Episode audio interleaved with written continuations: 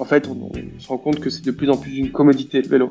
Euh, il y, a, évidemment des différences majeures dans le design, il y a des différences majeures dans l'autonomie de la batterie, etc. Mais dans, ces grandes lignes, les produits sont assez semblables.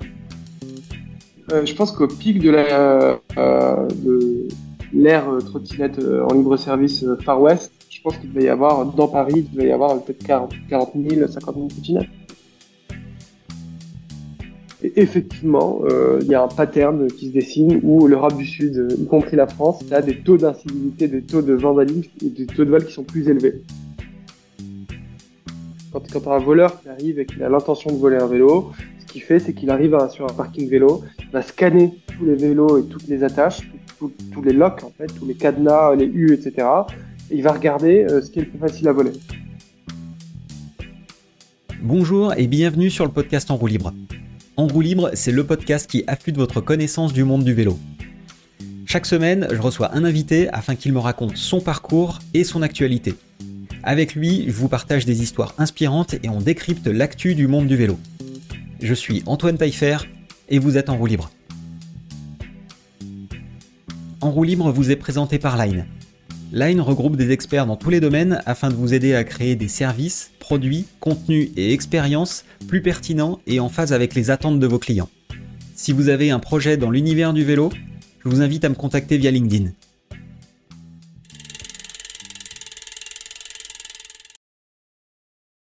Ben écoute, génial. Driss, bonjour. Driss euh, Ibn Mansour, c'est tout bon? C'est ça. Ok, génial. Bon, bah, Driss. Tu prononces très bien. Je suis, euh, je suis ravi de te, de te recevoir dans, dans Roue Libre. Euh, ravi de t'accueillir. Donc, euh, bienvenue. Merci, merci Antoine et merci de me recevoir. Un plaisir.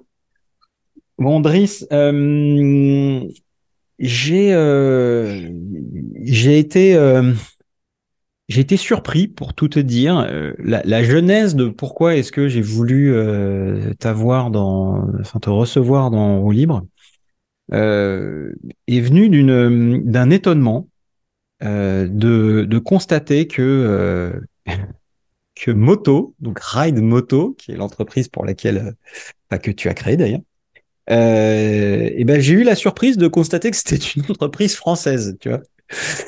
Et et parce que en fait, c'est marrant parce que euh, en voyant les vélos, je me suis dit bon, ça, ça doit encore être un, gros truc, tu vois, une, une, grosse machine, une grosse boutique, euh, euh, des, une grosse grosse boîte allemande qui a levé des fonds ou des néerlandais, je ne sais pas.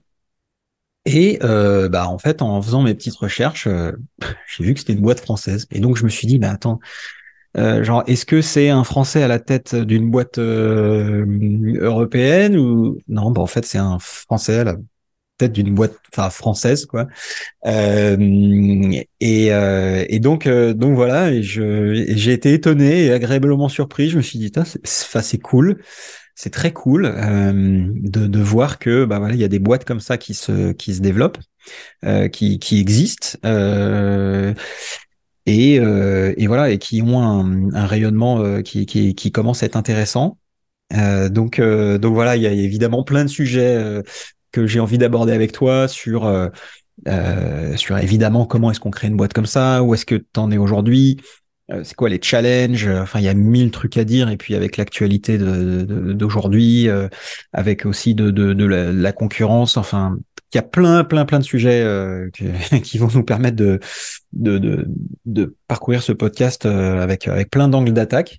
Euh, et puis, bah, voilà, il y a sûrement plein d'autres sujets que qu'on va être amené à aborder parce que j'aime bien prendre les petits les petits trucs qui arrivent comme ça et voilà. Mais mais avant tout ça, j'ai une, question, la, fameuse question rituelle qui est comment est-ce que t'es es tombé dans le vélo? Alors, euh, juste pour rebondir rapidement en répondre à ta question sur ton point d'avant, sur euh, le, le, fait qu'on soit une entreprise française. Alors, effectivement, on est une entreprise 100% française et, et implantée, euh, implantée en France et qui est, qui est née en France, mais toute la conception du vélo, le design et la conception, hein, je dis pas la fabrication, mmh. euh, est française. C'est-à-dire que notre designer industriel est français, euh, les partenaires d'ingénierie de développement sont français, donc toute la chaîne en amont de la production, en amont de la fabrication, on pourra parler un peu plus tard de la supply chain, Hmm. et euh, 100% française. Ok. Et Excellent. inspiré, en tout cas euh, pensé pour, euh, pour une un usage aujourd'hui à Paris parce qu'on est à Paris, et puis euh, plus tard dans d'autres villes en France. Euh, alors, pour répondre à ta question, du coup, si on revient au sujet sur le, la- la- comment est-ce que je suis tombé dans le vélo, euh, moi, je viens d'un, d'un, angle, en tout cas, d'un, j'ai un chemin un peu différent de certains invités que tu as pu avoir sur, sur le podcast, euh, parce que moi, je viens plutôt de l'angle opérateur. Euh, Hmm. Moi, mon, ce que j'aime dire, c'est que mon ADN, c'est un ADN d'opérateur de flotte et non pas un ADN de product, euh, enfin de, de, de, d'industriel ou, euh, ou de manufactureur ou de marque. C'est vraiment l'aspect opérateur. Donc, Hmm. avant d'arriver sur moto, euh, j'ai eu plusieurs expériences dans, le- dans le monde de mobilité. Euh, alors d'abord dans la mobilité euh, plutôt euh, type euh, VTC, ride sharing euh, avec euh, avec Uber pendant quelques années où là j'avais un rôle de, de lanceur de marché en fait de, de créer des marchés, d'ouvrir des marchés, et de les opérer. Et ensuite je suis tombé dans le, la micro-mobilité euh, via une expérience dans une entreprise qui s'appelle Ofo. Euh, C'était en 2017, de 2017 à 2019 plus ou moins. Alors Ofo c'est euh, une entreprise chinoise euh, qui est en fait l'un des pionniers euh, du vélo en libre service. Donc, ils ont inventé ce système euh, qu'on appelle aujourd'hui le free floating, qui est euh, un système de vélo en partage. Mais c'était les vélos verts, non? sans, sans borne. C'est ça? Alors, il y a eu, il y a eu plein de, il y a eu plein de concurrents. Euh, les vélos verts, c'était des concurrents, justement. Il y a eu Ah, des vélos verts, orange, gris, euh, jaune. Nous, Ouais. c'était les vélos jaunes. Les jaunes. Oh, ok, Et, d'accord. euh, et en fait, je suis tombé là-dedans euh, parce que euh, enfin, j'ai été euh, contacté par une- un des recruteurs chez eux et, et ils cherchaient quelqu'un pour diriger l'Europe du Sud. Donc, je les ai rejoints avec deux convictions. La première, c'était c'était que le, en fait, le vélo pre- prenait de plus en plus de place dans les villes européennes et qu'il y avait un- vraiment une carte à jouer avec une offre totalement, en fait, euh, hyper flexible, hein, avec un paiement à la, minute et euh, la possibilité justement de résoudre ce problème du dernier kilomètre. Donc ça, c'était la première conviction. La deuxième, euh, c'était le succès des entreprises en 2015-2016 en Chine, avec euh, des taux d'adoption euh, hallucinants, avec euh, une croissance de flotte importante, etc. En revanche, je me suis vite rendu compte que un, le modèle tel qu'il existait en Chine et qu'il avait été transposé en Europe ne fonctionnait pas pour plein de raisons. Euh, L'inadéquation euh, du, euh, du, du produit en lui-même, c'est-à-dire que le vélo en lui-même n'avait pas été pensé pour un usage intensif et un usage en sharing. C'est un vélo qui cassait énormément, qui n'était pas du tout intégré. Il y avait plein de pièces qui sortaient du vélo, qui étaient arrachées, détachées constamment. Mm. Euh, le, le cadre n'était pas suffisamment robuste. La corpulence en fait des Européens est plus importante que celle des Chinois. Euh, donc il y avait une- un poids qui était exercé sur le cadre beaucoup plus euh, beaucoup plus important. Donc il y avait des soucis de euh, bah, de cadre qui cassaient carrément. Hmm. Et euh, il y avait aussi un sujet de euh, vandalisme, de vol, etc. qui était beaucoup plus important qu'en Asie, euh, qu'en Chine. Donc ça, ça, ça, ça combiné avec un peu l'approche ultra euh, euh, euh, expansionniste entre guillemets de, de cette entreprise chinoise qui avait levé beaucoup de fonds et qui du coup avait euh, euh, avait acheté des, des, vélos, des vélos par centaines de milliers voire par millions et qui voulait donc déployer ces vélos dans les villes sans autorisation, sans vraiment étudier le marché, fait que en fait l'entreprise s'est s'est plantée hein, à l'échelle européenne d'abord puis à l'échelle mondiale et euh, c'est marrant parce qu'il y a, il y a, un- il y a un truc qu'ils ont que je compare souvent à Kodak, euh, c'est qu'ils Mhm. ont pas vu, ils ont pas pris le virage de l'électrique en fait. En 2017-2018, en fait, l'électrique devenait, euh, en fait, commençait à prendre de plus en plus de place et euh, on s'est rendu compte que dans le sharing, en tout cas dans les vélos en libre service, ce qui plaît vraiment, euh, ce qui a, ce qui, ce qui permet vraiment aux gens de se déplacer euh, facilement, c'est l'électrique. Euh, et ces entreprises, hein, Ofo, mais il y a eu aussi Mobike, il y en a eu d'autres, euh, Gobi Bike dont tu parlais, ont pas, euh, ont pas pris ce virage-là. Il y a eu l'arrivée des trottinettes électriques aussi, euh, à peu près en même temps. Euh, donc moi j'ai rejoint à ce moment-là en 2019 une entreprise qui s'appelle Bird, euh, qui est une boîte américaine, euh, qui est un des pionniers euh, du, euh, du, du, du la, la trottinette électrique en libre service. Hein. Euh, c'était la première, alors, enfin c'était l'inventeur même de ce, l'inventeur de ce modèle. Mhm. Je les ai rejoints en tant que directeur général euh, France, toujours avec euh, cette forte conviction qu'il y avait un vrai sujet, un vrai problème de mobilité urbaine, un vrai problème de dernier kilomètre. En fait, les grands axes, le déplacement d'un point A à un point B, euh, avec euh, les lignes de métro, les lignes de bus, etc., étaient bien servis. Et euh, de se rendre de, son point de départ à sa destination finale, c'est-à-dire vraiment à la part de sa destination finale, euh, il y avait un trou dans la raquette et euh, je trouve que ces solutions de libre service étaient intéressantes pour pour combler euh, combler ce besoin, ce manque. Donc j'ai fait j'ai fait ça pendant, pendant, un peu moins de deux ans. on avait une flotte assez importante hein, avec plusieurs villes en France. Et, et, et bah, je pense qu'au pic de notre activité en France, on avait 40 000, 50 000 véhicules, donc c'était quand même un business assez important. Euh, d'être de plus en plus régulé. Euh, et, et c'est à ce moment-là, donc à l'issue de ces deux ans, que je me suis dit qu'il y avait euh, il y avait deux choses en fait qui se dessinaient très clairement dans le paysage urbain. Euh, la première, c'est qu'on était en fait, il y a eu le Covid aussi qui est passé par là, puis il y a eu les, hmm. les grèves de transport. C'était qu'on était en train de passer dans un monde où euh, en fait la voiture était de moins en moins euh, bienvenue dans le centre, dans les centres urbains, et qu'on investissait de plus en plus dans les infrastructures. Euh, donc, euh, tu as eu une explosion, hein, tu as dû le voir, hein, tu as dû le constater, des, des pistes hmm. cyclables Corona pendant le Covid, qui ensuite ont été pérennisées. Euh, tu as eu euh, énormément de subventions pour justement accélérer l'adoption du vélo. Et le deuxième élément, c'est donc ça couplé à, à l'essor du vélo électrique, mais surtout à l'essor d'un segment dans le monde du vélo électrique, qui est le hmm. segment, ce que j'appelle le segment commuteur. le commuter bike, c'est le vélo purement urbain en fait, qui sert un seul, euh, un seul objectif, euh, qui est le déplacement urbain. Euh, donc le, le, le, pardon, tu me, tu me dire. Sur le temps. Ah. Ah la petite vidéo, euh, je fais la petite vidéo pour les, les stories, Insta et tout ah, ça, histoire de, de montrer qu'il se passe un truc. T'inquiète pas, désolé de t'avoir déconcentré, pardon. Non, attends, de toute manière, tu, pourras couper au montage, etc. On donc coupe pas, c'est pas grave. Une. Non, non, on coupe pas. C'est moi qui fais la post-prod, donc si tu veux, je, je, m'embête pas trop. Ok. Euh, et du coup, donc ouais, le, deuxième élément, euh, en fait, pour compléter ma réponse, et euh, j'ai hâte de parler parce que c'est une longue réponse pour répondre à ta question. Non, non, mais t'inquiète, c'est pas de trop longue réponse c'est que c'est que j'ai une conviction, euh, on a une conviction très forte avec mes associés, c'est qu'en fait le vélo électrique ou le vélo tout court, ça va devenir de plus en plus statutaire. Ça l'était beaucoup, mais pour des catégories d'usagers qui étaient spécialistes, experts, euh, passionnés, etc. Mais comme aujourd'hui on, on, assiste à un agrandissement de l'audience personnes qui font du vélo, euh, y a, il se dessine en tout cas un, peu les mêmes dynamiques dans le, que dans l'industrie auto où euh, en fait la voiture pendant très longtemps c'était statutaire. Mmh. Maintenant que le vélo électrique, en tout cas dans les villes, remplace euh, la, la, la, voiture, il va être de plus en plus statutaire.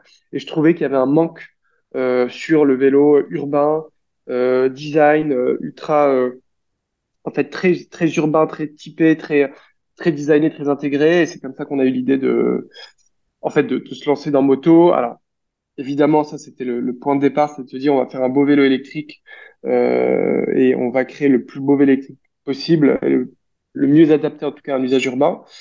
Et en fait, on s'est rapidement rendu compte que euh, créer un produit, c'était pas suffisant, euh, qu'il fallait accompagner le produit d'un service. Et en fait, c'est une industrie euh, qui évolue de plus en plus vers le service, qui pour moi en fait est drivée par l'expérience et par le service beaucoup plus que par le produit, euh, surtout dans cette catégorie de vélos commuteurs urbains euh, connectés, en fait, on, se rend compte que c'est de plus en plus une commodité le vélo. Euh, il y, a, y a évidemment des différences majeures dans le design, il y a des différences majeures dans l'autonomie de la batterie, etc. Mais dans, ces grandes lignes, les produits sont assez semblables. Donc, mon pari, et le pari de moto, et il est en train de se confirmer, c'est que ce qui fait la différence entre qui proposent un vélo électrique connecté euh, ultra edgy avec un super design intégré, etc. C'est le service qui vient avec. Et c'est comme ça qu'on a créé Moto avec cette, euh, cette idée de conciergerie et de service de réparation, d'assurance, etc. Yeah. Euh, une une réponse longue si tu si tu veux mais euh, une une réponse que je trouve super intéressante à plein de d'égards parce que euh, euh, pour être honnête, je, euh, en, te, en te demandant de participer au podcast, je, je, je, je connaissais pas tout. Je connaissais pas non plus tout ton parcours. J'ai regardé moto et j'ai trouvé que c'était cool et je me suis dit tiens ça c'est pas mal. Mais mais quand j'écoute ton, ton parcours, je trouve c'est c'est génial. Enfin c'est génial et et c'est et c'est génial aussi d'avoir des gens comme toi qui qui sont pas forcément issus du sérail et qui ont cette approche différentes, justement, qui viennent pas nécessairement de la passion, mais qui viennent plutôt de, de, de j'en sais rien, de, de, business, de contraintes opérationnelles, de, de logistique, de, enfin, de tout ça, et qui sont des sujets qui sont euh, euh, non seulement euh, passionnant d'un point de vue mise en œuvre, tu vois, entrepreneuriat et tout ça, mais qui en plus sont nécessaires. On monte des business justement pour pouvoir à un moment exécuter et comment est-ce qu'on fait ça de manière opérationnelle. Donc, J'aime beaucoup, j'aime beaucoup cette, cette présentation que, tu nous as faite de, de, ton parcours et il y a plein de choses qui me, qui m'intrigue, qui m'interroge, et il y a même des sujets dedans, euh, on pourrait y passer longtemps. Le, bike sharing, euh, à l'époque où tu as connu, euh, où, tu as, commencé dedans, c'est quand même une époque, enfin c'est un sacré morceau quoi. à l'époque on avait on avait juste le Vélib et il y a eu cette espèce de raz de marée, mais je pense dans tous les sens du terme, de vélos qui nous sont venus d'entreprises asiatiques et euh, qui ont euh, submergé euh, nos, villes, nos rues, avec, des vélos qui étaient de plus ou moins bonne facture. Et, et effectivement, on a, je pense, tous constaté que le modèle asiatique, chinois, ne marchait pas vraiment dans les rues de Paris, puisque on n'a pas tout à fait la même mentalité. Euh, qui a eu effectivement beaucoup de dégradation et nos amis de chez Vélib euh, en ont également euh, fait les frais. la problématique du vol est, est omniprésente en France. et voilà, c'est un, un, fléau évidemment. et donc, toi, tu es arrivé là-dedans avec cette entreprise qui avait presque des fonds quasi limités jusqu'à jusqu'à un certain moment. Euh, T'as vécu le truc de l'intérieur, donc c'était peut-être difficile de prendre du recul pendant euh, pendant que tu y étais, et puis j'imagine que c'était aussi extrêmement grisant parce que c'est euh, t'as des boîtes comme ça qui arrivent et qui ont voilà des, des fonds illimités, et toi t'es là. Euh, je sais pas quel âge t'avais à ce moment-là justement? À l'époque j'avais euh, 27, 28. Ouais. Bon enfin. 28 ans. Ouais. Enfin t'as dû être ultra excité par ce par ce, ce, ce, challenge, va te retrouver euh, DG, euh, mm. DG euh, Europe du Sud euh, d'une boîte comme ça, ça, ça, doit être terriblement excitant. donc j'imagine que ouais, prendre du recul pendant que tu y étais, c'est compliqué, mais aujourd'hui, quand tu vois ça, quand tu regardes en fait ce, ce, ce bike sharing, et, et, quand on voit a posteriori hein, les, les, milliers, voire les millions de vélos qui, qui, qui, qui ont fini dans des décharges euh, parce que bah parce que euh, les boîtes ont fait faillite, euh, ont fermé. Enfin, quel quel bilan tu, tu, tu tires de, de cette période de frénésie de, de, vélo et de ces boîtes qui ont submergé le, marché? Alors, effectivement, il y, a, y a énormément d'enseignements et de, en fait, ce qu'il faut pas faire pour réussir dans ce business. Euh, et tous ces enseignements m'ont permis de créer euh, Moto aujourd'hui avec, on en parlera un peu plus, une approche qui est totalement à contre-courant de ce que faisaient ces opérateurs de mmh. floating euh, dont tu parlais, hein, essentiellement des opérateurs euh, asiatiques, chinois au départ. Moi, je pense qu'il y a, il y, a, il y a eu trois erreurs majeures qui ont été faites euh, par ces entreprises.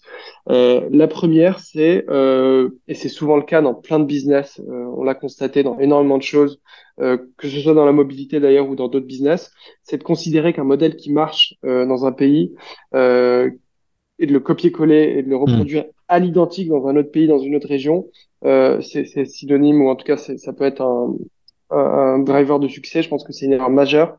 Il y a des vrais sujets d'adaptation euh, tant sur le produit, le service, que sur euh, l'adéquation avec les réglementations locales.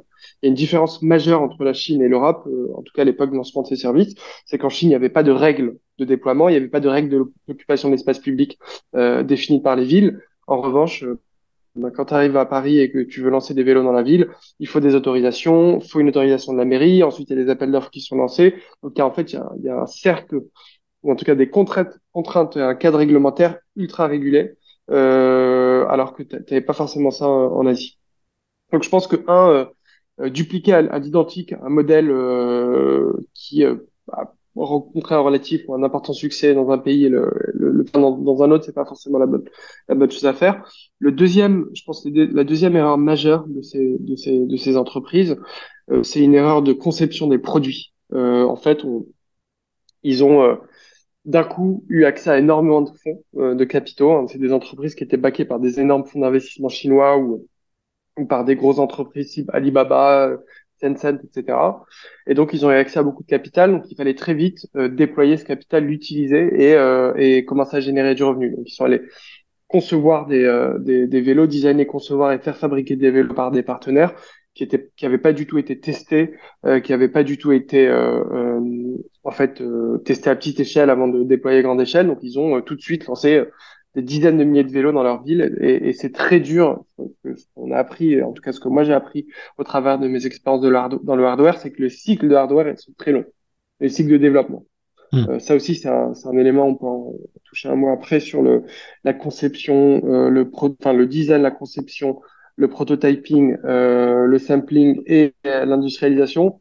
Bah, à chaque fois, c'est des étapes qu'on peut pas sauter euh, et qui prennent du temps et euh, si on se rend compte qu'il y a le moindre sujet à n'importe quelle étape, ben, on repère euh, 4 mois, 5 mois, 6 mois. Donc ça, c'est des choses qu'il faut avoir en compte.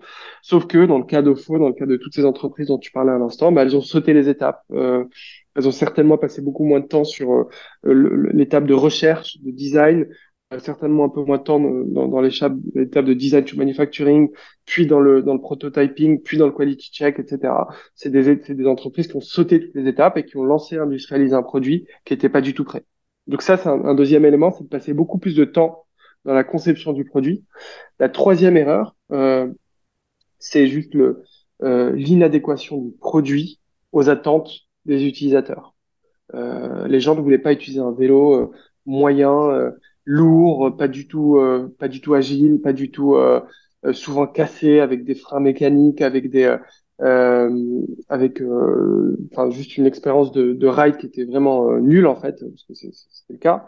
Et du coup les gens se sont ont utilisé le service un peu au début se sont rapidement détournés du service parce que euh, ils n'étaient pas satisfaits du produit. Euh, donc voilà c'est un peu les trois erreurs que que j'ai que j'ai pu constater et que j'ai pu en fait qui m'ont servi moi à, à, à réfléchir avec mmh. avec mes équipes à comment euh, comment repenser le produit, repenser le l'expérience d'utilisateur. Hmm. Ouais, c'est sûr que euh, il y avait plein de trucs à dire. Euh, c'est sûr que sur la partie réglementation, est-ce que simplement il y a eu, il y a vraiment eu un, un boulot de fait à ce niveau-là Oui, parce que globalement, on se disait qu'on allait mettre des vélos dans les rues et puis que les gens allaient les utiliser.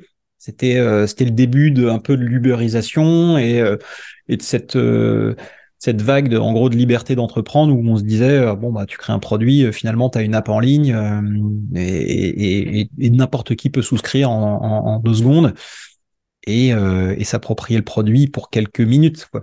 donc effectivement sur la partie réglementaire il y avait ce peut-être aussi cet engouement où on se disait, euh, où les boîtes se disaient, ah tiens, le modèle Uber euh, euh, fonctionne bien. Finalement, aucun gouvernement et aucune réglementation ne peut nous empêcher de, faire du business, quoi. Mm. Ouais, c'est un très bon point parce qu'effectivement, je pense que c'est Uber qui a grandement inspiré ces, boîtes-là. Hein, et qui du coup, en fait, les, les fonds d'investissement souvent se sont dit, bah, on a loupé Uber, faudrait qu'on retrouve le prochain Uber. Ils se sont rués sur ce type d'opportunité. Donc, ils ont financé 4, 5, 6 entreprises qui faisaient toutes la même chose. Résultat, euh, il y a euh, des dizaines de milliers, centaines de milliers de vélos qui sont lancés avec des marques différentes. On ne sait pas trop qui est qui, euh, quelles sont la différence entre les produits, mais il y a juste une, une, une floraison des concurrents du, du jour au lendemain. Sauf que la réalité, c'est que, en fait, quand tu lances beaucoup trop de vélos trop vite, en fait, la demande ne suit, ne suit pas, euh, ne suit pas euh, forcément. Euh, je, peux, je fais, je fais un, une petite digression sur, sur Uber. En fait, Uber, le, le principe même d'Uber, la manière dont Uber s'est lancé, c'est de se dire que l'offre appelle la demande. Ça, c'est le principe de base d'Uber, c'est si on a des chauffeurs, on aura des clients. Donc, un cercle vertueux d'acquisition qui est, en fait, on va subventionner une flotte de chauffeurs Uber, VTC, qui vont se connecter sur l'app, même s'ils ont zéro, zéro demande de course. En revanche, on va leur dire, bah, quoi qu'il arrive, si tu es connecté X heures par jour sur, sur cette application, je te paye tant de, frais quotidiens ou hebdomadaires. Ce qui fait que donc, du jour au lendemain, tu as euh, des dizaines, des centaines de chauffeurs qui se connectent tous les jours euh, sur, sur la plateforme, qui n'ont pas forcément de clients. Mais petit à petit, en fait, les clients commencent à arriver. Et euh, à chaque fois que toi, Antoine, tours ton app Uber, tu te rends compte qu'il y a un chauffeur à moins de 5 minutes et tu dis, bah, c'est super, j'ai systématiquement un chauffeur tout près de moi. Hmm. Et donc, c'est ça, en fait. Du coup, toi, tu, tu commences à devenir utilisateur régulier et il y a ta cercle vertueux de d'offres qui vient booster la demande.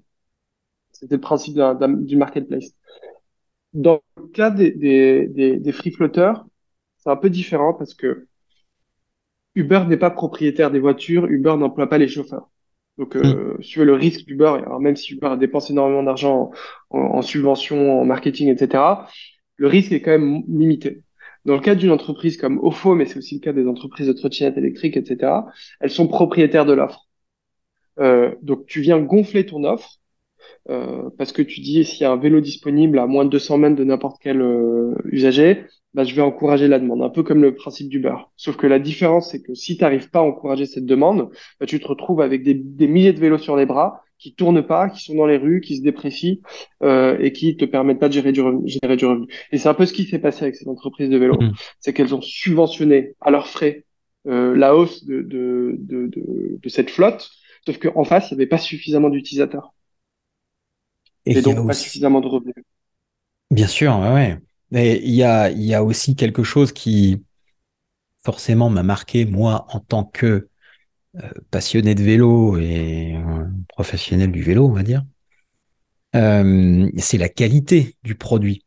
parce que finalement, qu'est-ce qu'on avait? On avait des vélos qui qui étaient des vélos cheap. Enfin, je veux dire, prix de revient, potentiellement, c'était, euh, c'était enfin, prix de revient, c'était entre 30 et 50 euros. Je, je sais pas, enfin, je suis pas industriel, mais euh, c'est des vélos qu'on pouvait retrouver euh, à qualité égale chez un vélociste aux alentours de, ouais, de 150, 150 euros ou dans, voire même dans un supermarché, quoi. Donc, et, la seule, finalement, la seule différence qu'il pouvait y avoir avec ces vélos, c'est le côté, euh, bah, euh, prends ton app, scanne le QR code et déverrouille le, truc. Donc, du coup, on a euh, un vélo cheap, d'une qualité très basse, avec pour certains de la monovitesse. donc, bah, du coup, sur certains coins de Paris, de Lyon et de Marseille, enfin, et d'autres villes comme ça, bah, voire même, on a tous des petites côtes par chez nous, quoi. Euh, donc déjà, il y avait ça. Et, euh, en fait, le seul, élément différenciant entre ces vélos-là et des vélos de supermarché, c'était euh, finalement cette espèce de pseudo-connectivité qui faisait que tu pouvais utiliser le vélo. Et en fait, du coup, c'est là où, où, ton approche avec moto et, voilà, et, le fruit de cette expérience-là aussi, j'imagine, c'est que ces gens-là, à l'époque, c'était dit on va faire un vélo le plus le plus moins cher possible pour pouvoir en faire plein et, euh, et faire en sorte qu'il y ait un maximum de monde qui les utilise. Mais moi, c'est vrai que quand j'ai vu débarquer ces vélos, je me suis dit mais mais quelle euh, enfin quelle bouse quoi. Enfin euh, très rapidement, tu pouvais avoir des rayons qui étaient détendus, du coup des roues voilées et donc bah, des vélos quasiment inutilisables rapidement. Des vélos, euh, enfin des vélos qui rapidement étaient dans des étapes impossibles euh, quand ils n'étaient pas tout simplement volés ou cassés ou, vandalisés. Voilà. Euh, et j'ai l'impression qu'il y a eu un changement à un moment donné de paradigme.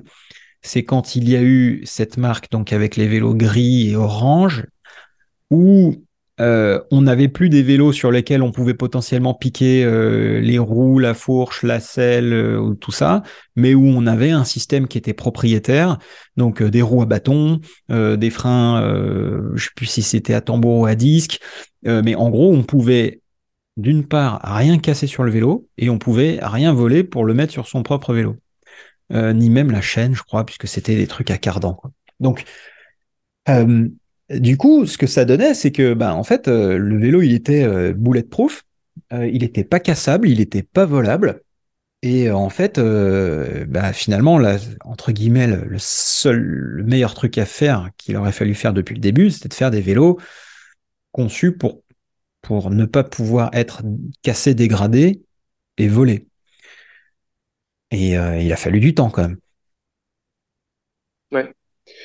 Ouais, il a fallu du temps, il a fallu de l'argent aussi, parce qu'il y a beaucoup hmm. de boîtes qui se sont essoufflées euh, avec des vélos qui marchaient pas, qui cassaient tout le temps et qui du coup euh, sont, sont, sont, sont asséchés ou ruinés, euh, qui n'ont pas pu justement faire cette transition. Et euh, ça a permis de, si tu veux, tu as eu un, peu euh, trois phases. Tu as eu la phase des vélos vraiment, enfin les vélos bas de gamme, qui étaient vraiment des vélos de 150 euros de supermarché, comme tu disais, qui, qui ont été lancés. Ensuite, tu as eu la phase 2 où on s'est dit bon en fait le vélo il casse toutes les deux semaines, on va quand même essayer de faire un truc un peu plus solide avec un cardan, avec euh, euh, des freins à tambour, avec euh, des bâtons plutôt que des rayons, etc.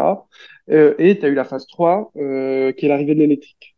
Hmm. Ça, ça a été l'arrivée des vélos Jump à l'époque, qui s'appelaient Jump, c'était les, vélos Uber. Ensuite, il y a eu Lime, une de fusion. Et ensuite, il y a eu tous les opérateurs de vélos électriques, euh, trottinettes électriques qui ont lancé leur service de vélo électrique.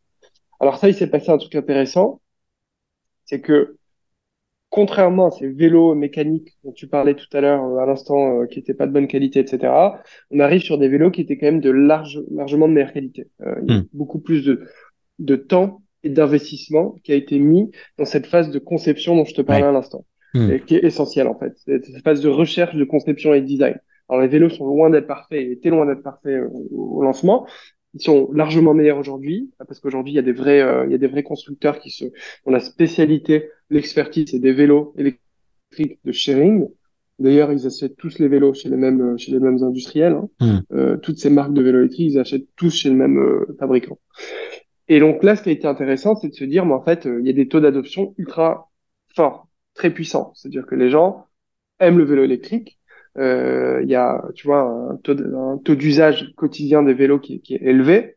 Euh, et, euh, et, ça répond à un vrai besoin de déplacement urbain parce qu'un vélo électrique ça permet d'aller loin vite euh, et de pas transpirer et de pas euh, s'essouffler sur un vélo mécanique. Hmm. Donc là on s'est dit ok il y a un truc autour du vélo électrique et, et, et, le, et le free floating en fait permet de répondre. Alors moi, je, je, je, viens de ce monde du free floating, du sharing, donc euh, je vais pas mm. cracher dans la soupe. Hein. Je pense qu'il y a, il y a un vrai euh, besoin, ça comble, ça, ça, répond à un vrai besoin. Et ça, ça permet, en tout cas, euh, de, de, répondre à une, une, catégorie de déplacements.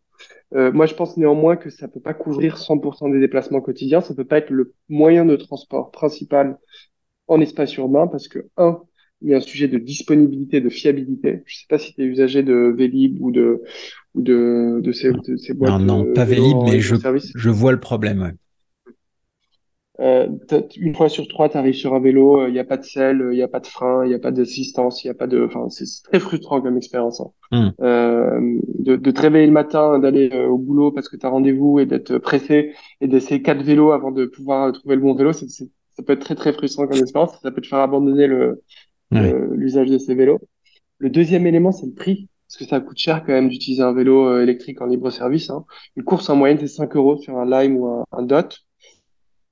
Et euh, le troisième élément, c'est que ben, les vélos, ils sont quand même très gros, ils sont très lourds, euh, ils sont pas très maniables, l'assistance marche pas super bien, etc. Et puis ils sont moches aussi vélos. Tu n'as pas forcément envie de rouler sur ces vélos-là. Et, donc, moi, je pense que ce type d'usage, il est très opportuniste. Hein. En moyenne, les gens vont l'utiliser plutôt une fois, deux fois par semaine. Et le reste du temps, ils ont besoin d'un mode de transport et de déplacement euh, qui marche 100% du temps euh, et qui leur plaît et qui est agréable et qui est confortable et qui est performant et qui est beau, qui est design, hein, parce que les gens sont aussi euh, sensibles à, l'attractivité du produit. Et c'est là ton jeu moto. Excellent. Excellent. Non, mais très très bien. Et alors, tu m'as parlé euh, de cette expérience euh, ouais, euh, de bike sharing, donc avec ces avec ces entreprises voilà chinoises et qui qui est arrivé du coup à enfin qui nous a amené à des vélos qui donc comme tu dis étaient électriques plus qualitatifs plus euh, voilà, plus, enfin, plus disponible. Euh, euh, et, donc qui a conduit à ce que tu fais aujourd'hui avec avec Moto. si on revient un peu quand même sur cette sur cette sur cette époque Bird que je trouve intéressant aussi puisque euh, comme tu dis, Bird, euh, pionnier, euh, pionnier de la trottinette électrique en, libre service, avec avec la fameuse trottinette Xiaomi, si je ne dis pas de bêtises. Ça, ça, devait être ça aussi quand même un truc, un truc, un truc fou et un truc fou et dans tous les sens du terme, parce que je me rappelle avoir vu des des tutos euh, où on te dit bah, achète cette, cette carte mère, tu piques une trottinette Bird et puis en fait tu mets la carte mère et comme ça tu as ta trottinette Bird gratos quoi. Euh, t'as as dû en voir des trucs euh, quand même assez assez débiles quoi. Ouais, effectivement. alors moi je suis arrivé juste après justement cette phase de, de, de il y a eu énormément de vols sur des trottinettes qui étaient des trottinettes en fait achetées chez un fabricant euh, Xiaomi, euh, comme tu hmm. disais, euh, qui sont disponibles que tu peux trouver sur Alibaba.com, que tu peux acheter à, 300 euros. Moi, je suis arrivé dans la phase 2 où en fait ils avaient déjà commencé à designer leurs propres produits. D'accord. on était déjà sur des, des trottinettes beaucoup plus robustes, qui diraient plus dans le temps, etc. Et néanmoins, j'ai suivi ce qui s'est passé avant.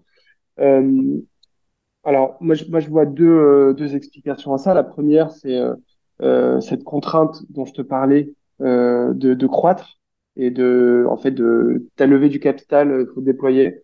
Euh, donc il faut acheter des véhicules et en fait le seul véhicule disponible sur le marché parce que les seules personnes qui faisaient des trottinettes électriques à l'époque c'était Xiaomi à échelle ouais. donc ils sont tous rués chez Xiaomi pour acheter leur, leur c'était Segway ou Xiaomi pour acheter leur trottinette donc ça c'est la première explication et la deuxième c'est euh, euh, bah, tout simplement euh, euh, le taux d'adoption, en fait, euh, tu mets 1000, 2000 trottinettes dans Paris, tu te rends compte que le taux d'usage est énorme. Tu dis, bah, je vais en racheter 2000, 3000, 4000 de plus, parce que de toute manière, la demande, la demande est là. Et, et, et en fait, c'est l'effet boule de neige, parce que tu te retrouves avec en fait des, des, des soucis, euh, une montagne de, de problèmes mécaniques, de vol, de vandalisme, de, de, de problèmes d'incivilité dans l'usage, etc. Ça s'est passé, c'était le Far West. Hmm. euh, les trottinettes au départ. Euh, moi, je suis arrivé dans, plutôt dans la phase 2 où là, ça commence à se stabiliser. Moi, je suis arrivé dans la phase où euh, la mairie de Paris avait décidé de lancer un appel d'offres pour réduire le nombre d'opérateurs, pour réduire le nombre de trottinettes et surtout pour réglementer, réguler le, euh, bah, le service et euh, mettre des normes de sécurité, etc. Moi, je suis hmm. arrivé dans ce moment-là où il fallait justement mettre tout au carré pour euh, présenter un dossier. C'est ce qui s'était passé également à San Francisco, n'est-ce pas? Exactement, il s'est passé à San Francisco. Ouais. Il y avait eu un appel d'offres. En fait, maintenant, toutes les villes fonctionnent en appel d'offres. Ok. Ok, ok. Mm. Ouais, donc, euh, et, euh, et donc, vous aviez passé le cut de l'appel d'offres? Non, Bird n'avait pas passé le cut. Euh, on était, alors je pense qu'il y avait peut-être une trentaine de dossiers de candidature. Euh, il y a eu trois dossiers qui ont été retenus. Euh, un dossier, enfin l'entreprise Dot, euh, qui, qui, est un, qui, est un, concurrent hollandais, euh, TIR qui sont, qui sont allemands et Lime qui sont les concurrents américains de, de, de Bird. D'accord. Ok. Et attends, tu dis qu'il y avait quand même 30, 30 boîtes, mais du coup, ces 30 boîtes, elles étaient opératrices de services déjà, euh, enfin, en France et dans la mairie de Paris. C'est-à-dire que potentiellement, enfin, pas potentiellement, mais il y avait 30 boîtes avec des milliers de trottinettes par boîte et qui se, qui se partageaient le, le, le territoire. Euh, c'est incroyable quoi. Tu, il y avait combien de combien de véhicules, euh, comme tu dis à cette époque? Écoute, au pic, euh, je pense qu'au pic de la euh, de l'ère trottinette en libre service Far West, je pense qu'il devait y avoir dans Paris, il devait y avoir peut-être 40, 40 000, 50 000 trottinettes, au moins. Euh, il n'y avait pas 30 opérateurs. Il y en avait, euh, il y en avait peut-être, je sais pas, 6, 7, 8, je n'ai pas le chiffre exact. En revanche, tu as plein de gens qui sont portés candidats qui faisaient pas du tout de la trottinette. D'accord. Des gens qui faisaient du scooter, des gens qui faisaient du vélo qui sont portés candidats euh, sur la, sur la Ok, génial. Euh, fast forward, quel, quel regard tu portes sur, euh, sur justement l'interdiction des, des trottinettes euh, en libre service à Paris? Moi, je pense que le, pense que c'est, je pense que c'est pas une bonne chose d'interdire ce type de service parce que ces services répondaient à un besoin et il y avait alors ensuite le degré de, de- d'utilité, on- chacun peut en juger. Évidemment, euh, je considère que les trottinettes, ça reste euh, utilisé par un segment infime ou minime de la population. On voit dans les chiffres, euh, raisons de prix, pour des raisons de disponibilité, Mm. etc. Euh, donc ça, c'est le premier point. Le deuxième, je pense que effectivement, il y avait un sujet d'occupation de l'espace public, de Hmm. stationnement euh, sur les trottoirs, de stationnement dans la rue, etc. Donc qui n'avait pas été totalement réglé par les opérateurs, mais qui était en phase d'être réglé. Euh, en revanche, le, sujet qui me, chagrine un peu plus, c'est de se dire que, en fait, on fait la guerre, la guerre à ce type de, de mobilité euh, euh, douce, hein, qui sont des mobilités électriques, etc. Alors évidemment, qui ont leurs limites, et, et, et je pense qu'il faut les adresser, mais euh, on fait en, revanche beaucoup moins la guerre à des sujets de, de, enfin, à la voiture, par exemple, en ville, qui prend énormément de place. Il y a des vrais sujets de stationnement, il y a des vrais sujets d'accidentologie, il y a des vrais sujets de pollution liés à la voiture, qui sont, selon moi, beaucoup moins adressés. Euh, et, et, euh, et je dirais que le, le, la trottinette, c'est quasi anecdotique face au problème de la voiture. Alors, je suis Ouais. pas anti-voiture. Euh, Moi, je, je pense que la voiture euh, remplit plein de besoins, notamment en, en, en zone périurbaine, etc. Enfin, je, je, je, je sais pas du tout. Euh, j'ai rien contre la voiture, mais je considère que aujourd'hui, la manière dont le, les villes se sont développées sur les 20, 30, 40 dernières années autour de la voiture, autour de l'automobilisme, euh, bah, ça a créé un vrai problème de, de, de qualité de vie euh, et de et de d'appropriation de l'espace public pour la plupart des gens. Chose que euh, des, des entreprises comme les entreprises de trottinettes électriques, de vélos électriques sont beaucoup moins, enfin, essayent d'adresser et en tout cas sont, sont plus une, une solution qu'un problème. Hmm. Donc, moi, je, je suis pas euh, pour l'interdiction de trottinettes, je suis pour la une plus forte réglementation euh, avec des sujets de stationnement, avec des sujets de port de casque, euh, des sujets de traiter l'incivilité, etc. Mais je pense que l'interdiction, c'est pas forcément la meilleure chose à faire. Hmm.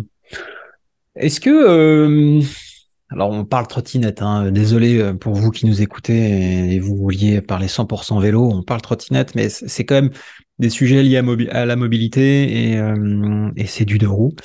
Euh, est-ce que est-ce que c'est une spécificité française?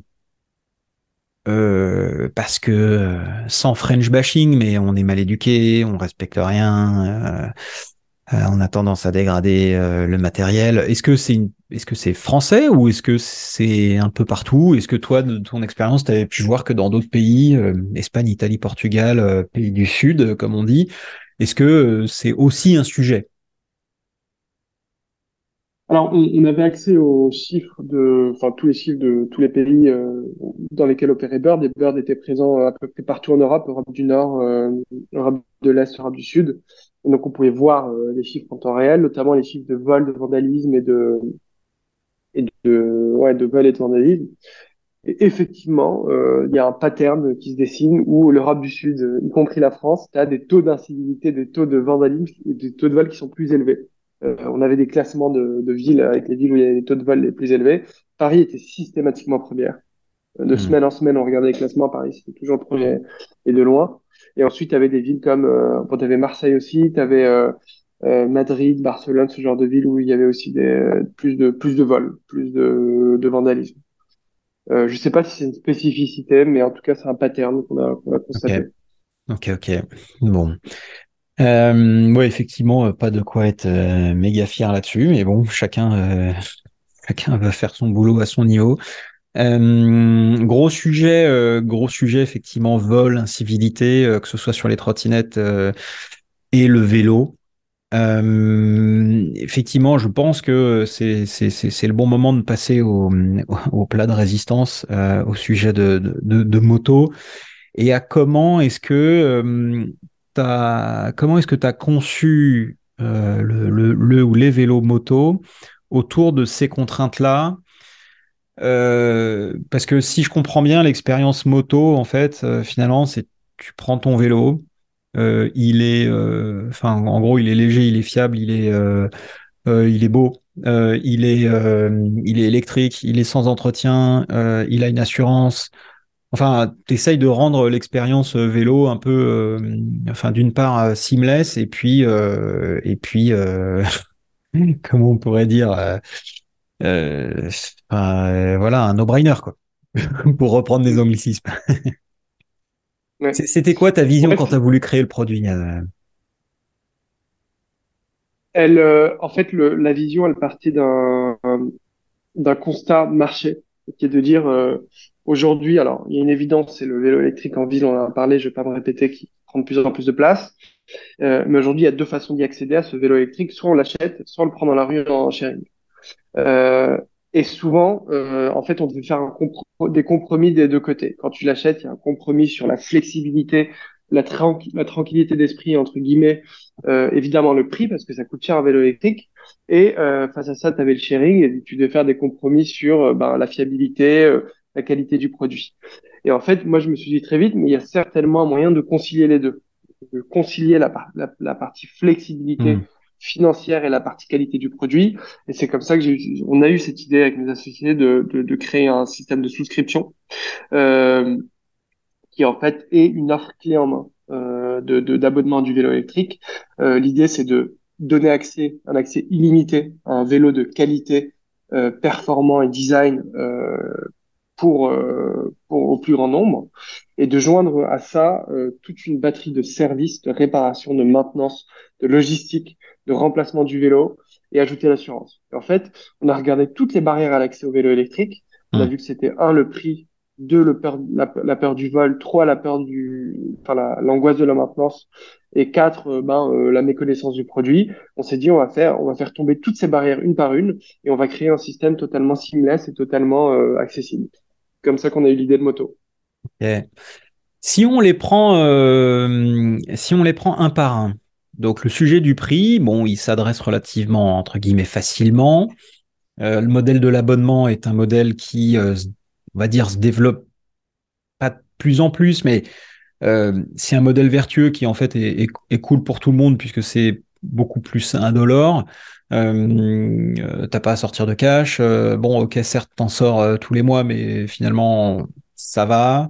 donc, le sujet du prix, ok. le sujet du vol. Enfin, est-ce que tu veux compléter sur le sujet du prix peut-être? Parce que tu vois, je. Ouais je pense qu'il y y a sans, trop euh, passer de temps là-dessus, mais le prix, c'est un, un vrai sujet parce qu'effectivement, tu as euh, ce coût upfront euh, d'achat hmm. d'un vélo d'une catégorie qui semble à la nôtre, tu entre 2500 et 3000 euros. En gros, si tu vas acheter un vélo chez Cowboy, chez Van Move, tu es entre 2500 et 3000 euros. Euh, sauf que, euh, en fait, ces 2500, 3000 euros, c'est comme une voiture. Euh, en fait, c'est des, ça, ça, se déprécie, hein, un vélo. Donc, c'est pas un investissement dont la valeur reste stable ou dont la valeur augmente. Donc, conceptuellement, euh, en tout cas sur un plan purement financier, euh, ça fait pas de sens d'acheter ton produit. Euh, et si tu fais le calcul, si tu compares, les gens font ça souvent, ils se disent, bah, si je prends un abonnement chez Moto sur 24 mois versus si je prends j'achète mon vélo, je m'y retrouve pas, etc. En fait, les gens euh, ne prennent pas en compte tous les frais cachés que tu peux avoir liés à l'achat d'un vélo. Euh, donc déjà, tu as le prix d'acquisition du vélo qui est important tu as les frais de maintenance qui peuvent atteindre jusqu'à 15% du prix d'achat du vélo chaque année. Ça peut, ça, ça peut vite chiffrer. Tu as les prix d'assurance aussi qui sont importants. Et évidemment, tu as le risque euh, du vol, euh, si tu as un vol, euh, des franchises, etc. Donc finalement, on a fait le calcul chez Moto. On s'est rendu compte qu'en ajoutant tous ces, prix cachés, entre guillemets, en fait, ça devient financièrement plus intéressant d'acheter ton vélo que de t'abonner chez Moto au bout de 36 mois. Sauf que la durée d'amortissement d'un vélo, euh, elle est entre 36 et 42 mois, euh, plus ou moins, ou 36 et 48 mois. Donc en fait, quand tu fais un, un, calcul purement financier, hmm. et les gens ne le font pas euh, de rationalité financière, ça sera toujours plus intéressant de t'abonner plutôt de louer plutôt que d'acheter. Ok. Et euh, voilà, c'est sur le prix. Euh... D'accord. Donc sujet prix, ok, check. sujet vol, vaste sujet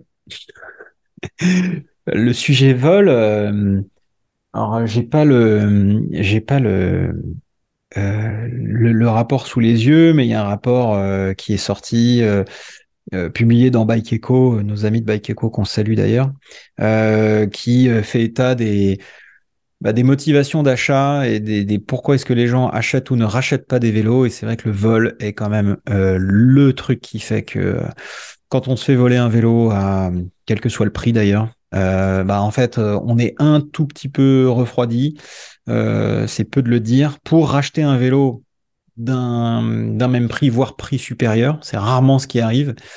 Et donc, bah, du coup, plus on va se faire voler de vélo et plus enfin, moins on va mettre de l'argent dans le vélo suivant. Bon.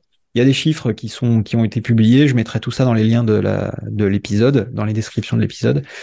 Mais du coup, euh, ah, c'est un vrai fléau, quoi. Et après, alors le marquage vélo, c'est c'est c'est une option. Euh, mais très clairement, ça empêchera pas de se faire voler un vélo. Ça empêchera, empêchera, ça permettra simplement de le retrouver plus facilement s'il est retrouvé si toutefois c'est un jour c'est possible. Euh, donc toi, le, le, le, le, sujet du vol, aujourd'hui, alors j'imagine qu'il y a des trucs dont tu dont tu vas pas nous parler euh, parce que c'est du, bah voilà, ça a trait à la sécurité et tout ça, mais comment est-ce que on adresse ce sujet du, vol quand on crée une marque de vélo euh, comme comme comme la tienne? Ouais, c'est un vaste sujet et je pense qu'aujourd'hui, il y a très peu d'entreprises qui ont trouvé la parade, en tout cas le, l'action imparable contre le vol, elle n'existe pas. Hmm. En revanche, il y a un certain nombre de, de, de steps, de, d'étapes à suivre euh, qui permettent de mitiger ou de limiter euh, l'impact du vol. Alors nous, on le voit on, dans nos chiffres aujourd'hui, on a très peu de vols. C'est marginal. Le vol de vélo moto, il est marginal. Alors, on a toujours du vol. Euh, le vol hmm. ne disparaît jamais. Euh, tu as toujours du vol d'opportunisme, mais euh, je dirais qu'on a réussi à résoudre à 90% le problème du vol, ou peut-être à 85%, je ne sais pas. Donc le, le, la manière dont on adresse le sujet, c'est d'abord euh, via des actions préventives. De dire en fait un vélo, quand, quand un voleur qui arrive et qu'il a l'intention de voler un vélo, ce qu'il fait, c'est qu'il arrive sur un parking vélo, il va scanner tous les vélos et toutes les attaches, tous les locks en fait, tous les cadenas, les U, etc il va regarder euh, ce qui est le plus facile à voler. Typiquement, si tu as un petit euh, un cordon en plastique comme tu en as souvent, tu sais, les cordons que tu achètes à, à 20 euros, euh, je sais pas où d'ailleurs, mais que tu peux couper avec une pince ou quasiment avec un ciseau, bah, évidemment, ça c'est le vélo le plus facile à voler. Euh, et, et, si j'ai 30 secondes ou 2 minutes pour voler un vélo sans me faire remarquer, je vais aller sur ce vélo-là. Ensuite, si tu as un vélo un peu plus complexe avec un U euh, et qu'il faut prendre une disqueuse, bah, la probabilité de se faire voler est beaucoup plus faible. Donc ça, c'est le premier point, c'est d'avoir le bon euh, cadenas ou le bon U ou le bon lock. Euh, donc nous, on fournit avec tous nos vélos euh, un lock gratuitement à nos utilisateurs. Ça, c'est le premier point. Le deuxième, sur toujours sur la prévention, euh, c'est un petit peu d'éducation des, des, d'usage de l'utilisateur. C'est de se dire que, bah, un, le vélo, il faut l'attacher. Et ça, c'est pas toujours évident. Euh, on a eu plein de cas d'abonnés qui n'attachaient pas leur vélo et du coup, euh, s'étonnaient de le voir être volé. Et deux, il faut l'attacher à un point fixe euh, et, euh, et un point fixe qui est euh, suffisamment alors ça, il y, a, y a des statistiques qui disent le contraire, mais qui est suffisamment exposé au public. C'est-à-dire que si tu as un hmm. vélo qui est attaché à un point fixe et qui a du passage, il y a moins de chances de se le faire voler que si c'est dans une ruelle. Euh... Mais enfin, il y a des gens qui disent aussi, euh, ouais, mais si c'est dans une ruelle, il va se faire moins remarquer. Bref, ça c'est c'est débattable. Enfin, c on peut en discuter, mais en tout cas, mon expérience à moi, c'est qu'il y a beaucoup plus de vols dans les ruelles ou dans les dans les dans les espaces moins fréquentés. Ensuite, donc ça, c'est sur le préventif. Alors sur le préventif aussi, alors nous, il y a un point qui est important, c'est que tous nos vélos sont traqués, il y a une puce GPS dans les vélos. Euh, et donc, on est capable de réagir très vite au moment d'un vol. On est capable de déployer une équipe pour aller récupérer le vélo ou quasiment ou carrément d'appeler la police et d'aller récupérer le vélo parce qu'on a un tracking et euh, souvent, tu as 24-48 heures pour retrouver le vélo, sinon il quitte le pays. Et euh, donc ça, c'est sur le préventif. Sur le, sur le plus sur l'aspect euh, réactif, euh, entre guillemets, si le vélo a été volé. Euh, ben, un, c'est d'avoir des process en place ultra efficients pour aller à la recherche du vélo et le récupérer. donc ça, donc tu as des bike hunters, par exemple J'ai des bike hunters, ouais. Ouais, très bien.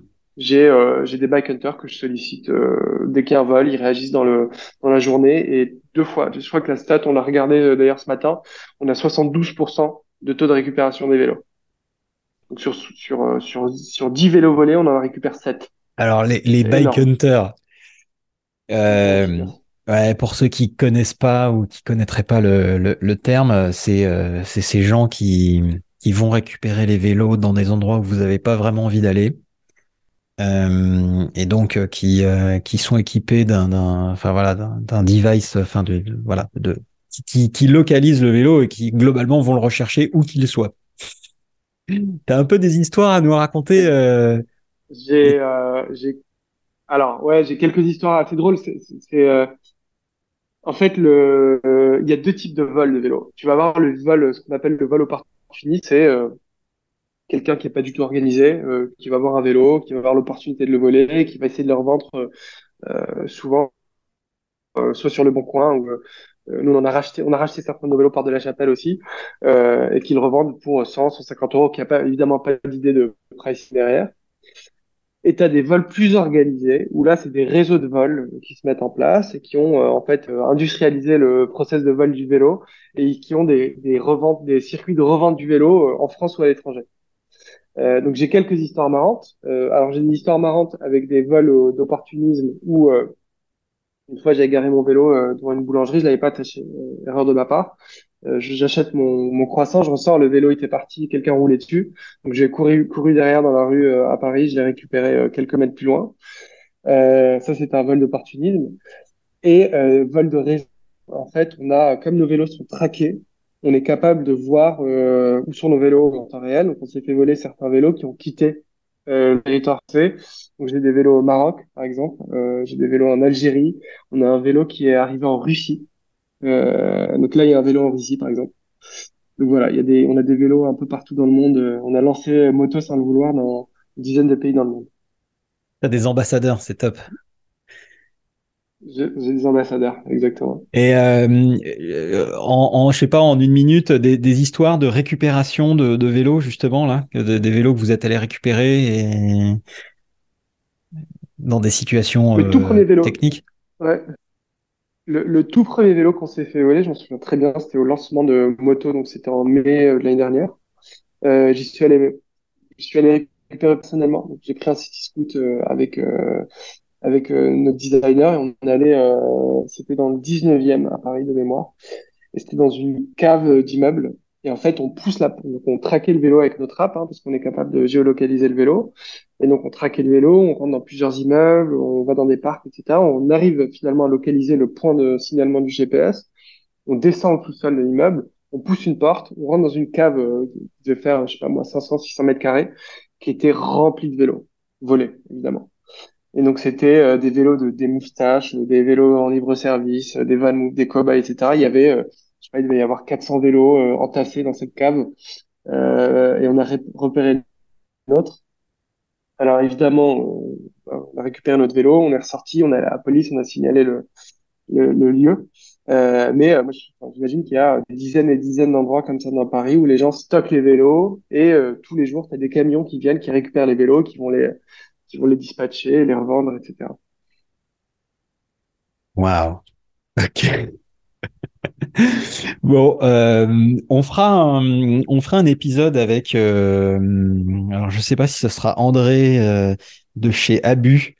avec qui j'interagis de temps en temps, mais il faudra faire un, épisode sur la sécurisation des vélos et, tout ça parce que c'est un sujet qui est, qui est passionnant et puis au-delà d'être passionnant, enfin non, pas passionnant en fait, il est, il est, il est chiant à mourir, mais, euh, mais il est nécessaire. Euh, euh il faudra qu'on parle de ça et qu'on rentre un petit peu plus dans le détail parce que bah oui, c'est ce qui. Si on pouvait tous se dire, on a un super vélo, génial, je me fais super plaisir, je mets je sais pas combien de, beaucoup trop beaucoup trop d'argent dans un vélo, mais au moins je me fais plaisir et, et j'ai zéro crainte de me le faire voler. Euh, et ben c'est vrai que ça changerait quand même beaucoup de choses. Donc euh, ça, je pense qu'il faut en parler. Il faut une éducation aussi. Euh, et euh, bah, il faut des gens qui adressent ce sujet de différentes manières, comme tu le fais du coup, avec bah, justement cette sécurisation, cette cette localisation, etc. pour avancer un petit peu sur les sujets, pardon? Il faut, il faut aussi plus d'infrastructures, il faut plus de parking vélo. Je suis d'accord. Je suis d'accord, effectivement. Ouais.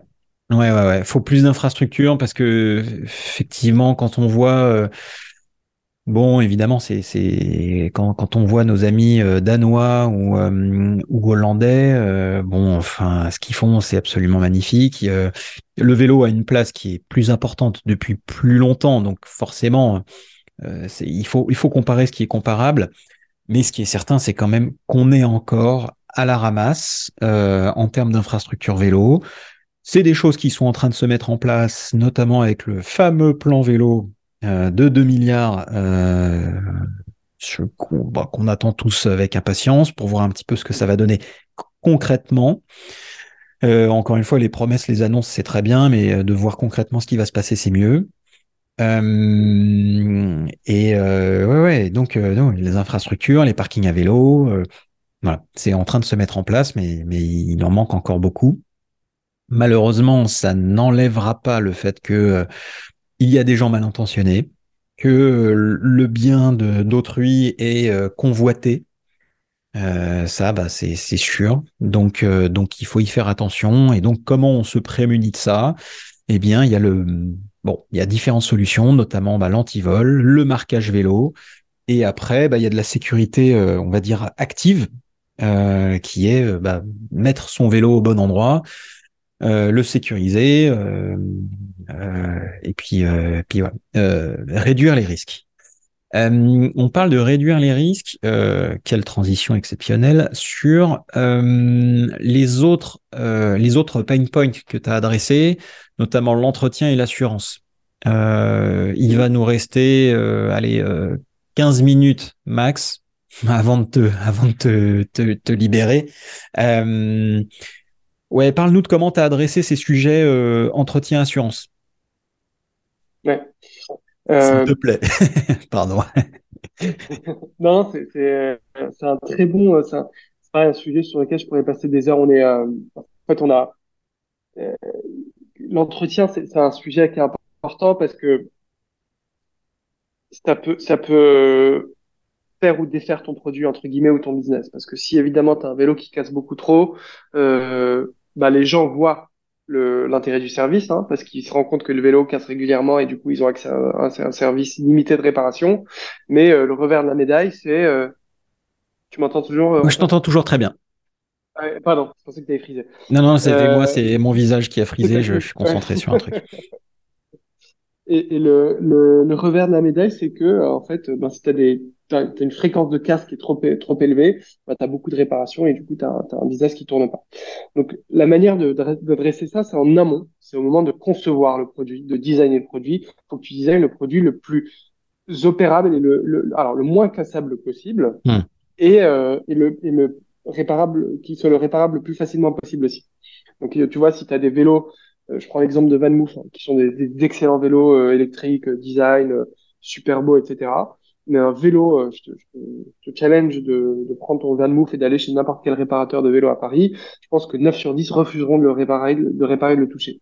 Parce que mhm. c'est ultra custom, c'est ultra propriétaire, c'est ultra intégré, c'est ultra fermé comme système. Euh, changer une roue, ça prend 4 euh, heures, donc c'est vraiment des systèmes qui sont très complexes. Donc nous, la manière dont on a conçu notre produit, c'est euh, d'avoir une approche très modulaire. Hmm. Euh, typiquement, c'est différents modules euh, qui sont euh, qui sont assemblés entre eux. Et si tu as un module dans lequel tu as une pièce qu'il faut changer, bah, tu sors le module, tu remplaces la pièce, tu remets le module. Donc c'est beaucoup plus simple. Euh, et, on fait en sorte que le, la réparation soit beaucoup plus smooth et beaucoup plus rapide. Et, ça, c'est, excuse-moi, pour préciser, euh, mais c'est opérable par, euh, par un réparateur vélo, par exemple? Totalement, à 100%. Par exemple, nous, aujourd'hui, à Paris, on a on, travaille avec trois entreprises différentes de réparation vélo, qui sont trois entreprises différentes, et on peut avoir à chaque fois de nouveaux réparateurs, de nouveaux mécaniciens qui interviennent sur nos vélos et qui sont formés en, une heure parce que euh, en fait le vélo est hyper simple euh, à, réparer. Euh, la manière dont il a, été conçu et assemblé fait qu'il est hyper simple à, être réparé. Donc ça c'est le premier point. Le deuxième point évidemment c'est le choix des pièces, des composants. Plus c'est custom, plus c'est plus c'est difficile de réparer, plus c'est facile de sourcer des composants, des, des, spare parts, des pièces détachées. Donc, très important, nous on a fait le choix, évidemment, parce qu'on a fait un, on a fait un vélo custom, de pas faire un vélo 100% custom. Euh, ce qui est custom, ça va être un peu les pièces propriétaires du vélo, hmm. euh, que sont le cadre, le guidon, la fourche. Euh, en revanche, nos roues, nos pédaliers, freins, moteurs, etc. Tout ça, tu peux l'acheter sur le marché. En fait, c'est des, des, marques de, de, qui sont disponibles, ce qui nous permet, nous, de nous sourcer beaucoup plus rapidement, euh, beaucoup plus facilement. Donc ça, c'est dans, dans, le côté euh, conception, design et conception du vélo. Ensuite, une fois que tu as passé, euh, enfin, une fois que le vélo est mis en circulation, comment est-ce que tu adresses, parce que tu auras toujours des soucis, des réparations, des maintenances à faire, comment est-ce que tu adresses ce problème-là Nous, l'approche qu'on a pris chez, chez Moto, c'est de se dire, notre vraie différenciation versus toutes les offres de vélo, parce qu'il y a énormément de concurrence, il y a énormément de, marques de vélo, etc., c'est la qualité du service et la qualité de l'expérience utilisateur. Donc notre promesse, c'est un vélo euh, en cas de pépin qui est réparé dans les 48 heures, et si on n'est pas capable de réparer dans les 48 heures, on fournit un vélo de remplacement. 9 fois sur 10, on répare dans les 48 heures. Donc, comment est-ce que tu fais pour tenir cette promesse, surtout quand tu as une flotte importante de vélos comme on l'a aujourd'hui euh, à Paris et bientôt dans d'autres villes? Bah, tu comptes à la fois sur des ressources en interne. On a des mécaniciens qui sont CDI euh, employés de, de moto, qui sont formés par moto et qui en fait montent en puissance et en compétence sur le sur le vélo, qui est un peu notre base, de notre fondation de réparation. Et on complète ça avec des partenariats avec des réparateurs externes qui a qui ont pignon sur rue. Donc c'est des, des, des hmm. euh, ateliers de réparation partout dans Paris. Et on combine nos, nos besoins en fonction de, de pardon, on combine ces deux ressources en fonction de nos besoins. Donc, Si hmm. tu as un pic par exemple, de, de demande de réparation, on va absorber en interne une partie de ce, cette demande et on va externaliser le reste. Euh, si tu as, euh, par exemple, quelqu'un qui est dans le fin fond du 15e et qui a un réparateur à moins de 200 mètres de chez lui, on va l'arbitrer vers euh, un réparateur près de chez lui. Donc voilà, c'est une combinaison de disponibilité et de complexité. Compris. Efficace. Euh, sujet assurance? Ouais, alors le sujet assurance, il est assez simple. Euh, on est assuré. Nos vélos sont assurés. Euh, donc on est assuré contre le, le, vol évidemment et la casse. Mmh. Euh, la casse, euh, euh, je dirais, accidentelle du vélo. donc vandalisme, accident, etc. Et, et l'assurance, en fait, elle est, elle est soumise à certaines conditions, évidemment. Alors, on est assuré 24 sur 24 euh, partout dans Paris, évidemment. Donc, il y a des assurances qui assurent pas la nuit, par exemple. Nous, on est assuré 24 euh, sur 24. Euh, c'est que le véhicule qui est assuré, pas mmh. l'utilisateur. le client ou l'abonné, il, est, il a sa responsabilité civile mmh. Qui est indépendante de l'assurance du vélo. Bien sûr. Et, et le vélo, donc il est assuré. Il y a une franchise en cas de vol. en fait, la manière dont, dont ça fonctionne, c'est Antoine, tu es abonné chez Moto, tu te fais voler ton vélo, tu fais une déclaration euh, sur l'application Moto, tu nous dis, euh, bah mince, je me suis fait voler mon vélo.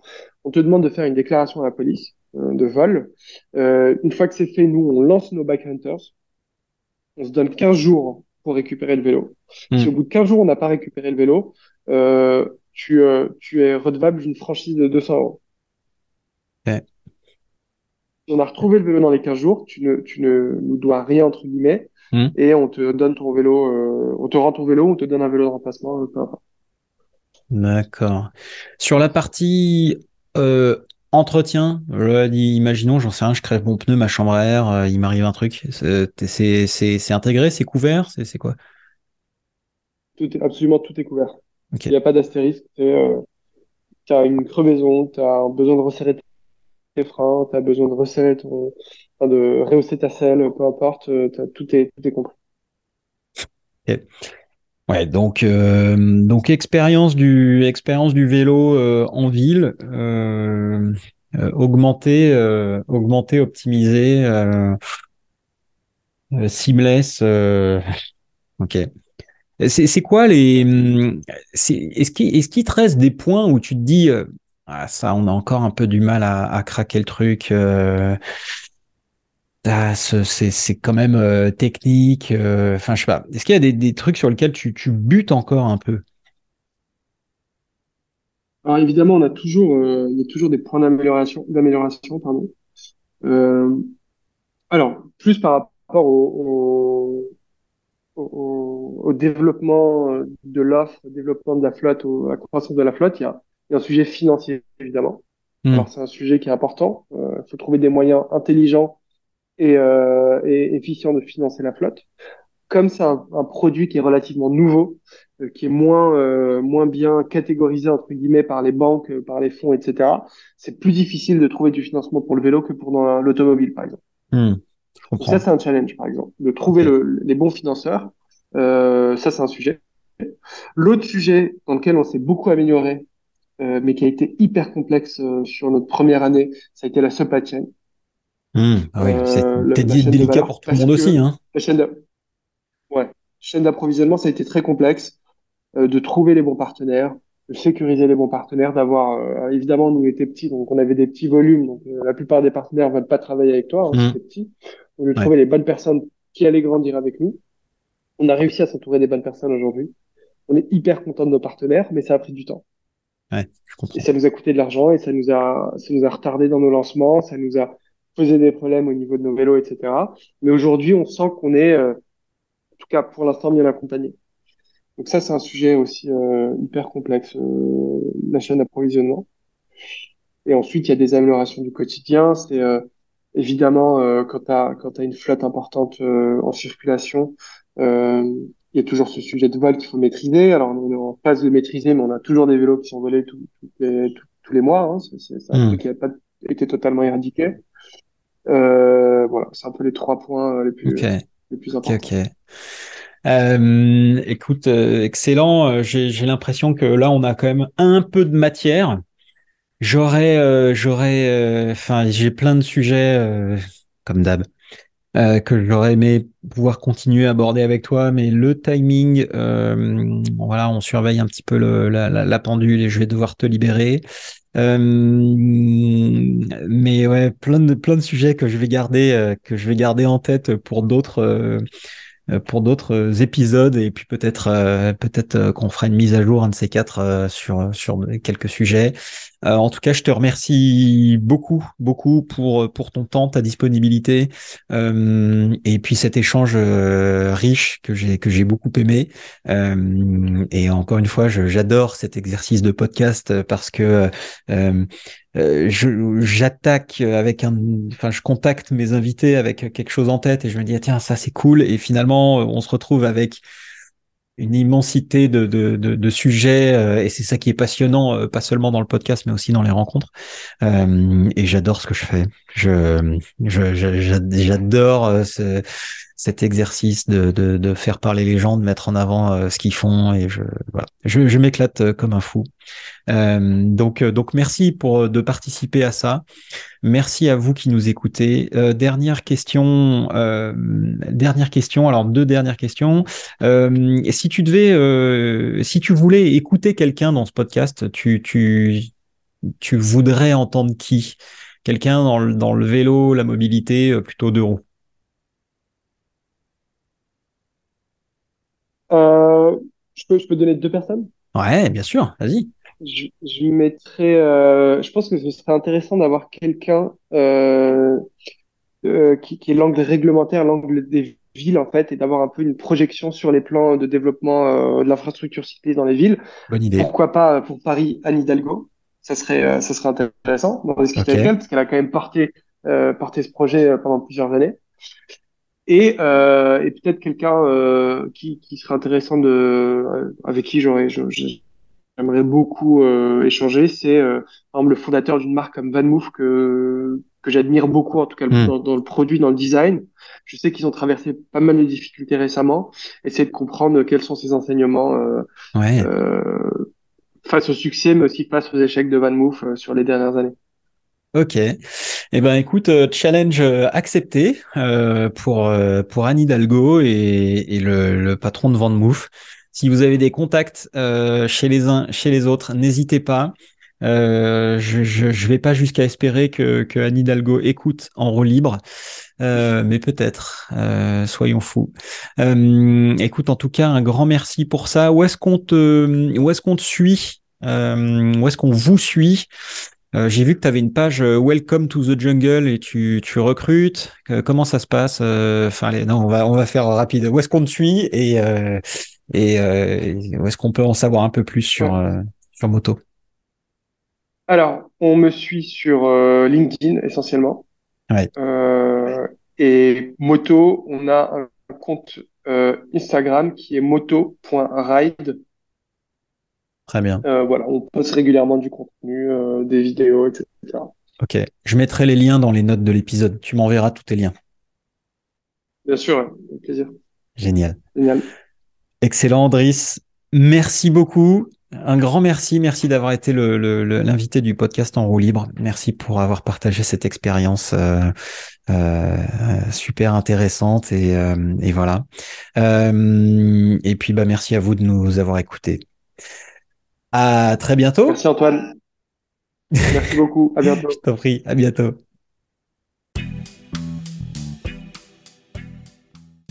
Merci d'avoir écouté ou regardé cet épisode du podcast En roue libre jusqu'au bout. J'espère qu'il vous a plu et qu'il vous a permis d'apprendre quelque chose d'intéressant aujourd'hui. Et si c'est le cas, n'hésitez surtout pas à me le faire savoir avec un petit message sur LinkedIn, un petit SMS ou un mail. Ça m'aide énormément et ça m'encourage beaucoup. Et si vous voulez m'aider à développer ce podcast, vous ne pourriez pas faire beaucoup mieux qu'en me laissant un avis 5 étoiles sur votre plateforme de podcast préférée. Ça m'aide beaucoup à remonter dans les classements. Vous avez écouté le podcast En roue libre, je suis Antoine Taillefer et si c'est pas déjà le cas, vous pouvez vous remettre à pédaler.